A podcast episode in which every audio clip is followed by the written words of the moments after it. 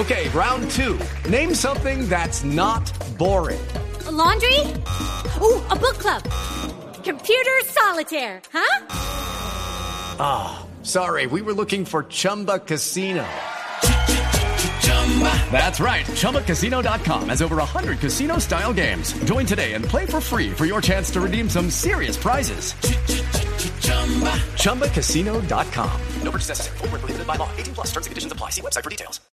Son las 11 de la mañana, mientras en Colombia hay dos personajes que tienen un discurso clarísimo, digamos, en esta contienda política, que son el doctor Gustavo Petro y por otro lado el doctor Iván Duque, con sus discursos de derecha y de izquierda marcadísimos.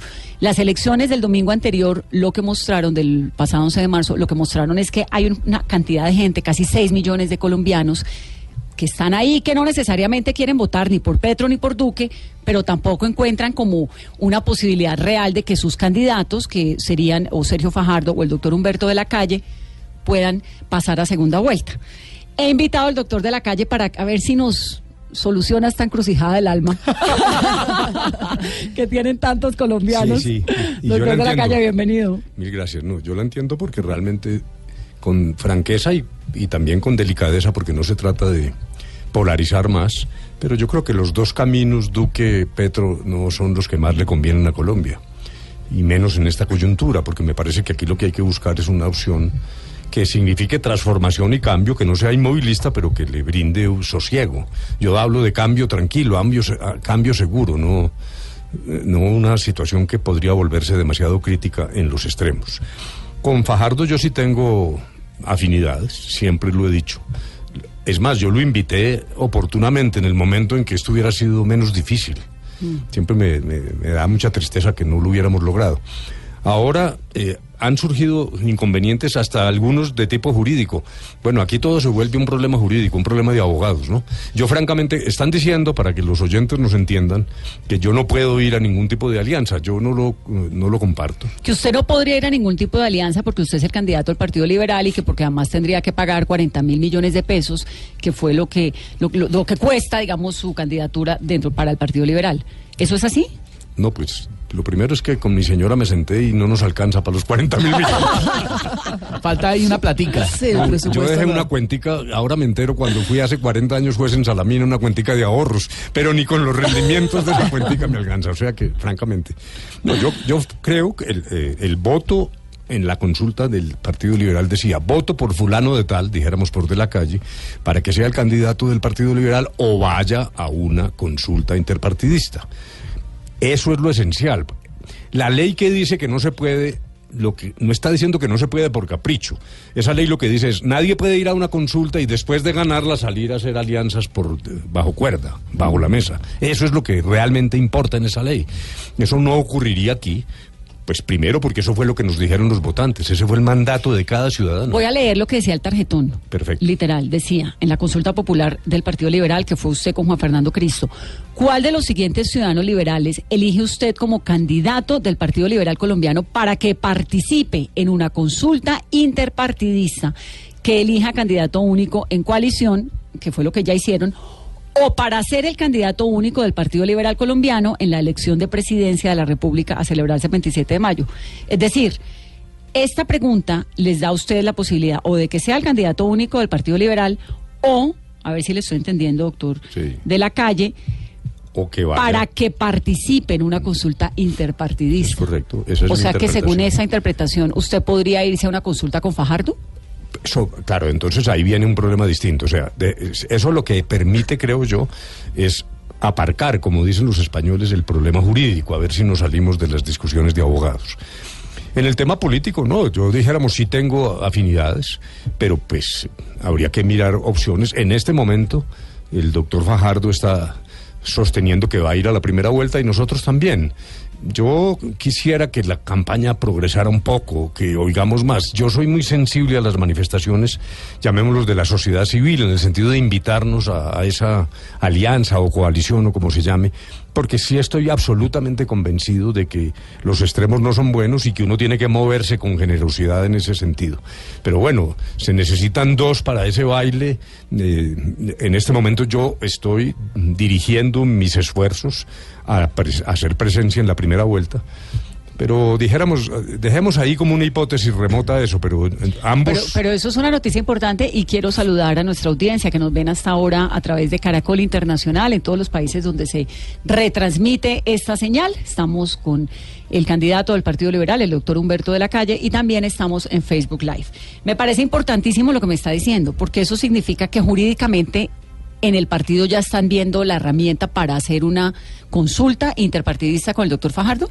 Pues esa es mi opinión. Yo eh, no he hablado propiamente con el partido. Yo me reúno ahora con senadores y por la tarde, noche con toda la bancada de representantes elegidos. Y el doctor César Gaviria no estaba en Colombia. Acabo de hablar con él por teléfono. Luego, esto hay que mirarlo dentro del partido. Pero yo sí tengo la convicción de que el camino jurídico es viable. ¿Y cómo sería la fórmula jurídica para que eso funcione? Pues esa. No, hacer una consulta. Bueno, entonces una precisión adicional más. Las consultas son populares o internas. Eso es lo que dice esa misma ley. Las populares implican ir al voto, a la urna. Mientras que las consultas internas, dice, se rigen por los estatutos de los partidos, lo que da a entender que los partidos tienen un grado de autonomía para, eh, a- dijéramos, regular esas consultas internas.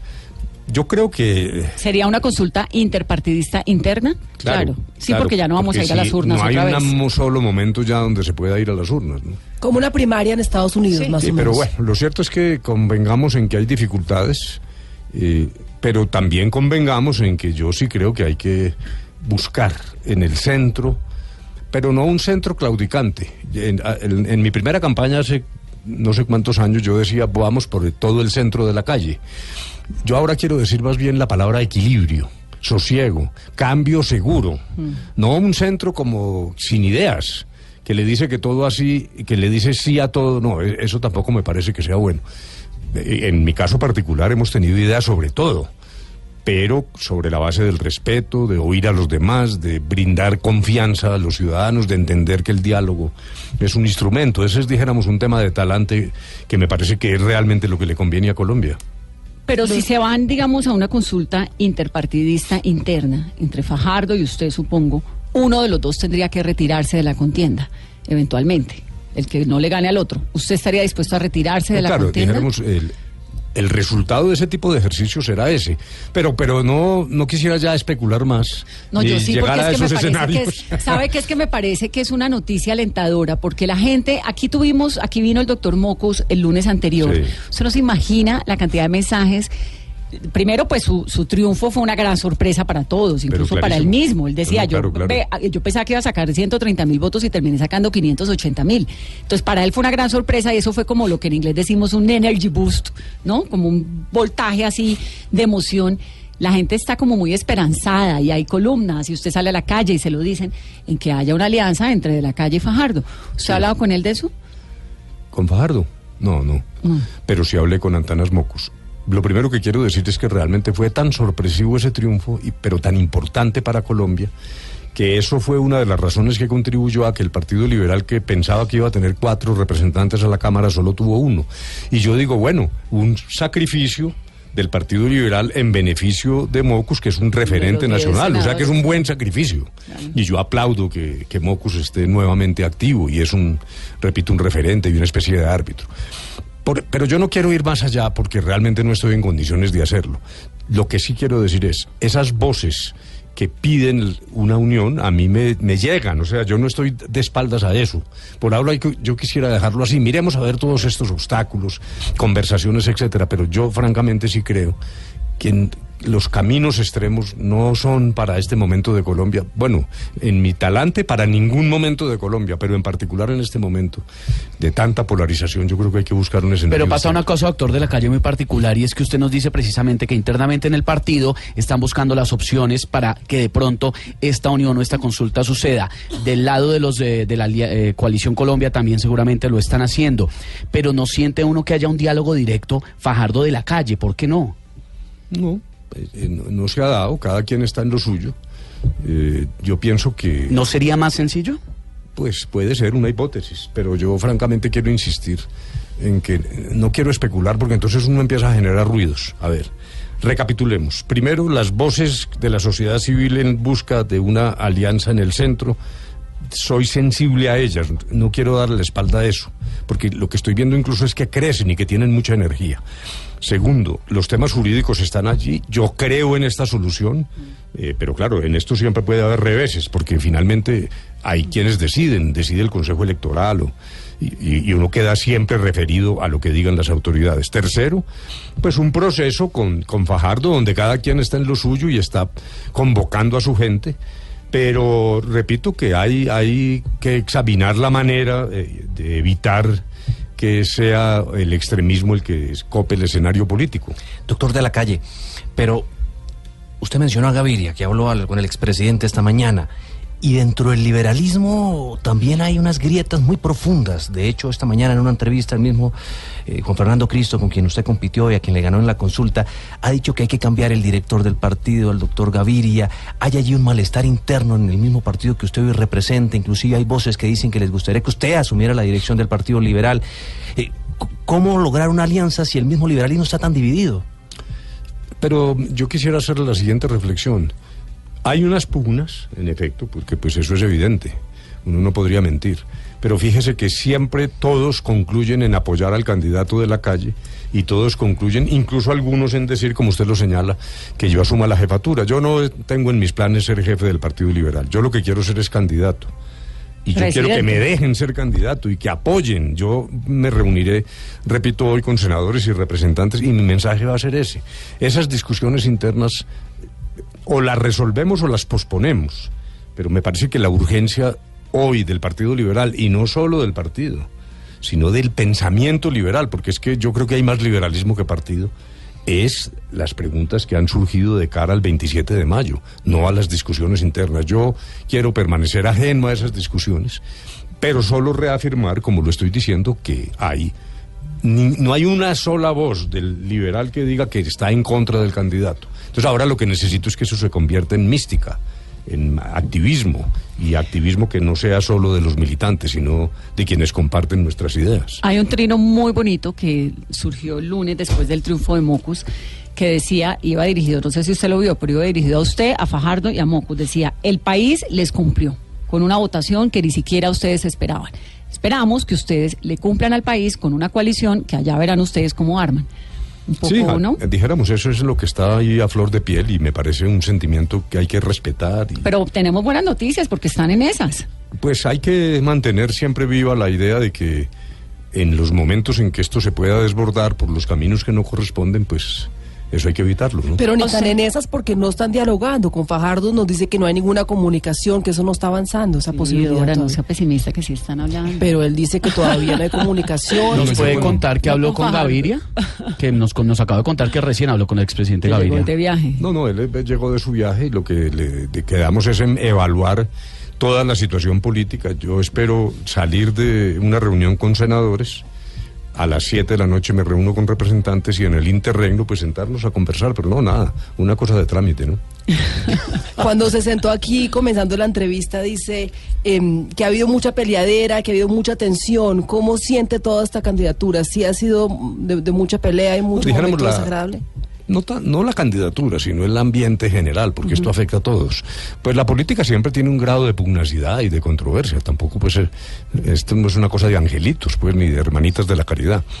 Pero sí me parece que hemos ido cambiando la reflexión política por el insulto. Yo francamente estoy preocupado porque lo que veo es un desbordamiento de, de insultos, la personalización de los ataques.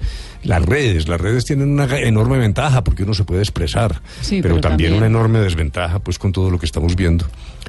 Solo ahora lo de Cambridge Analytica ya uno queda realmente paralizado. Es decir, lo, lo que está pasando en el mundo con el tema de las redes y de la utilización del Internet es muy preocupante y yo no creo que se pueda resolver por la vía de la represión. Yo, yo creo que es una nueva cultura. La gente tiene... mire, Estamos cuando- conociendo una nueva forma de comunicación. Sí, que cuando no- uno no estaba en un pueblito, por ejemplo, yo era juez en Salamina y había chismes. Y los chismes no pasaban del pueblito, pero uno ya sabía que eso era o verdad o mentira. Y lo miraba hasta con curiosidad y puede que uno se divirtiera. Pero, las redes son los chismes, lo que pasa es que se universalizaron. Entonces hay como una nueva cultura, la gente tendrá que entender, eso no se puede reprimir, sino formar opinión que diga, bueno, no, pues eso dice una red. Lo que pasa es que ahora, por la novedad, la gente le da como eh, carácter definitorio a cada trino, de ese no, mire que lo dijo la red, como si fuera la Biblia. Lo de, lo de Pero mira el para trino. complementar es que son 50 millones de cuentas que, que sacaron, que le robaron información No, no, de pues, Facebook. no, Por eso es que pasa Bueno, ser un chisme de pues, metido Sí, en un sí, problema No, enorme. Pero a de la calle le va muy bien en redes sociales, sobre todo con los jóvenes. Incluso a veces, y yo he escuchado la comparación, lo ven a usted como una suerte de Bernie Sanders colombiano, ¿no? Que fue precisamente el, eh, el precandidato del Partido Demócrata que despertó tantas emociones en los jóvenes de los Estados Unidos. A usted le va muy bien con los jóvenes. Óigame, pero además en la campaña el mayor número de personas son voluntarios jóvenes, voluntarios jóvenes, ambas palabras pesan. Yo sí tengo una pretensión, y no por arrogante, sino porque le ha palpado.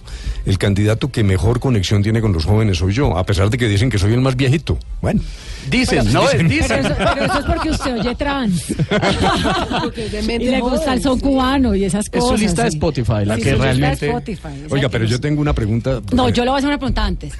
De, claro, pero la Usted es la que soy yo, de la calle. Ese trino el fin de semana de Álvaro Uribe contra Daniel Coronel y que un poco a los periodistas nos puso como, wow, ¿será que nos toca tener pánico de algo en la vida? ¿Cómo lo recibió? No, pues muy preocupado por dos razones. Una, pues porque lo que está hablando es de cómo será la cómo serán las decisiones bajo un gobierno del centro democrático en relación con los medios. Una anticipación de, de qué manera va a influir en decisiones cuando lo que los colombianos queremos es neutralidad y pluralismo informativo. Pero en segundo lugar, si él se toma la vocería de Duque, porque él dice, no, es que Duque sí va a actuar así, pues queda convertido como en un suprapresidente, o cómo se llama eso. Sí. Sí, y si él es el suprapresidente, entonces ¿cuál va a ser el papel de Duque en la, entre comillas, presidencia? A mí sí me parece muy preocupante, muy preocupante. ¿Qué me iba a preguntar? No, pues que oyendo la noticia de la señora que tuvo su bebé En Avianca. y que entonces el, el, eh, hay un privilegio para, eh, en esos casos, para la mamá de viajar. No, no sé si eso sea cierto. Esto es Dora No, y yo que, que cuando chiquitas soñamos siempre No, con tener Ah, un es hijo en un avión. Es para el niño, Pero supuestamente. no sé si es verdad. Ni Eso si- se llama. Ciudadano Avianca, si no estoy No, mal. yo iba a decir que Es fuera. que nunca les había pasado, Que si era para la mamá, precedente. fuera también para el papá, porque estamos en el, el- el tema de igualdad de género. Es Hombre, ¿cierto? Sí, hombre. Ayer, pero, pero vale. Bueno, dejémoslo no. ahí, porque Sí. al No, no, oído no. de Avianca, ¿no? En- digamos, en- en- para respetar las noticias y no entrar en esto de las noticias falsas, la verdad no tengo la menor idea Claro, si claro, a ese sí. niño le van a dar unos privilegios o no. Sí, no se Eso sabe. fue algo que oímos toda la vida, que el niño que Sí. nacía en American Airlines viajaba, daban, ¿no? Pero Avianca no tiene antecedente porque es la primera vez que le pasa. No, puede ser especulación, pero un- una bonita especulación de todos modos, ¿no? Sí, sí, sería interesante. Pero bueno, doctor de la calle, nos alegra sobre todo ese acercamiento. Bueno, ahí vamos trabajándole a esto y quedo siempre a la disposición de ustedes, milímetro a a milímetro, suya para ir... para escucharlo. Le hago un par de preguntas de oyentes. Sí. que me están aquí preguntando Perfecto. rápidamente. Espéreme un segundo que usted sabe que yo no soy muy ágil que digamos con el con el Twitter. Hay, por ejemplo, acá hay unas preguntas. Jefferson Gómez le pregunta, eh, no, le habla sobre el tema de tomar una distancia del gavirismo. No, pero lo, lo que pasa es que hay, yo soy institucional en todo. Justamente lo que estoy diciendo es que no me gustan soluciones caudillistas y de, que improvisan por- en función del estado de opinión. En el liberalismo hay una institucionalidad. El doctor Gaviria fue elegido unánimemente por el Congreso. Entonces yo no me quiero salir de la institucionalidad. Yo entiendo unas quejas del doctor Cristo, etcétera, pero no, no. Eh, hay una institucionalidad liberal que solo puede ser manejada a través de los reglamentos y los estatutos. Yo no quiero salirme de eso. Doctor de la calle, sup- supongamos que se supera el, el vericueto legal en el que están en este momento sumidos la posibilidad de buscar una alianza. Si eso se supera, gana Fajardo, ¿usted qué hace? No, por eso, esa pregunta ya me la habían hecho. Pero, Eh, hombre, de- de- de- lo que yo dije es, claro que una consulta implica que solo uno pasa y hay que respetar el resultado, pero yo no quiero especular, porque entonces, fíjese el, el riesgo de esto, entonces el titular mañana podría ser de la, De la calle, anuncia que se va. Entonces, yo les pido el favor de, dejemos ahí la cosa, eh, hay esos obstáculos, pero hay una sensibilidad mía en relación con los voces, con las voces de la sociedad civil, y va- va- esperemos a que esto vaya desarrollándose, ¿no? Pero nos quedamos con la noticia eh, esperanzadora que lo- me parece que es esperanzadora para la democracia que se. Le voy a hacer unas preguntas de candidatos que me está mandando aquí un señor que se llama Amor por Villavicencio, que me las está mandando desde hace una semana. Uno, ¿aprueba el matrimonio entre parejas del mismo sexo? Sí, ¿Y la adopción? también. Toros, ¿sí o no? No, ¿Penalizar la dosis mínima? no, ¿Aprueba la eutanasia? sí, ¿Pondría impuestos a las iglesias? no. Me parece un error eso. ¿Su opinión sobre el aborto? Los casos de la Corte Constitucional los apoyo. ¿Prohibir o permitir Uber? Creo que hay que buscar condiciones de equilibrio entre Uber y los taxistas. Uber maravilloso para el usuario, pero los- lo cierto es que los taxistas pagan un cupo, pagan seguridad social, tienen que limpiar el carro, tienen que echar gasolina. Francamente me parece que hay que equilibrar la cancha. ¿Fracking? Sin certeza geológica, no. Uno no se tira a una piscina sin saber si está llena. El fracking en los sitios donde se usa ha sido producto de, un- de una investigación profunda de la geología. Eso no lo tenemos aún en Colombia. Yo no me voy a adelantar a usar el fracking sin utilizar primero el principio de prevención, para que sepamos de qué estamos hablando y qué riesgos tiene. Doctor de la calle, muchas gracias. Me Bueno. quedo con un titular, que están avanzando. Bueno, muy bien, me parece muy bien. ¿No? ¿O estoy mal? Sí, sí, sí. No, no, sí, sí. eh, Enhorabuena. Y que esta noche tendrá muchas Que reuniones. Sí, sí, sí, sí, sí, sí. Un par de reuniones importantes. y pasan que ya vainas, volvió ¿no? César Gaviria. Deben pasar vainas, sí. Están pasando muchas cosas en el país. Ojalá pasen por ahí por la mitad del doctor de la Por calle. el, como decía Muchas antes usted, por el centro Por de la centro calle. Todo el centro de la calle. 11.21. Muy bien, bueno, mil gracias. Buen día.